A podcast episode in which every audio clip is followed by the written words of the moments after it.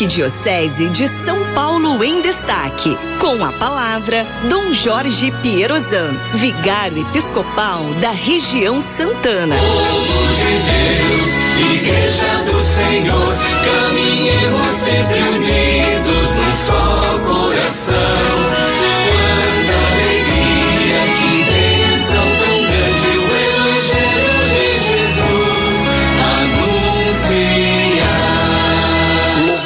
Seja nosso Senhor Jesus Cristo, para sempre seja louvado. Queridos amigos, rádio ouvintes da Rádio 9 de Julho, do programa Em Família, da querida Cidinha Fernandes. Hoje eu quero falar sobre a nossa fé, a nossa perseverança na fé. O convite é para que cada um de nós não seja vacilante na fé. A Escritura Sagrada nos diz que aquele que perseverar até o fim será salvo. Alguns dos nossos, talvez, pessoas conhecidas de cada um de nós, ou muitos antes de nós, foram negligentes, se desviaram da fé, se contaminaram na fé. A primeira carta de São Paulo a Timóteo, capítulo 1, versículo 19, diz assim: Alguns desprezaram, alguns rejeitaram a boa consciência e acabaram naufragando na fé. Que pena. Certo dia eu li num tópico na internet, uma polêmica que havia ali, um homem escreveu assim: Eu lembro que quando eu era católico eu não gostava de ir à missa. Uma catequista entrou e respondeu assim: Desculpe, mas você nunca foi católico. E ponto final. Irmãos e irmãs, digamos não às contaminações do mundo.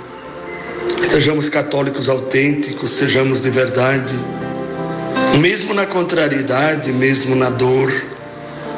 Tem uma canção bonita da nossa igreja que fala: mesmo na tempestade, mesmo que se agite o mar, eu te louvo, te louvo em verdade.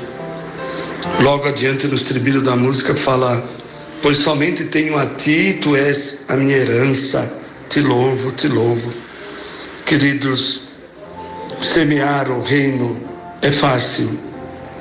Difícil é impedir que outras sementes cresçam juntas com a nossa semeadura do reino de Deus.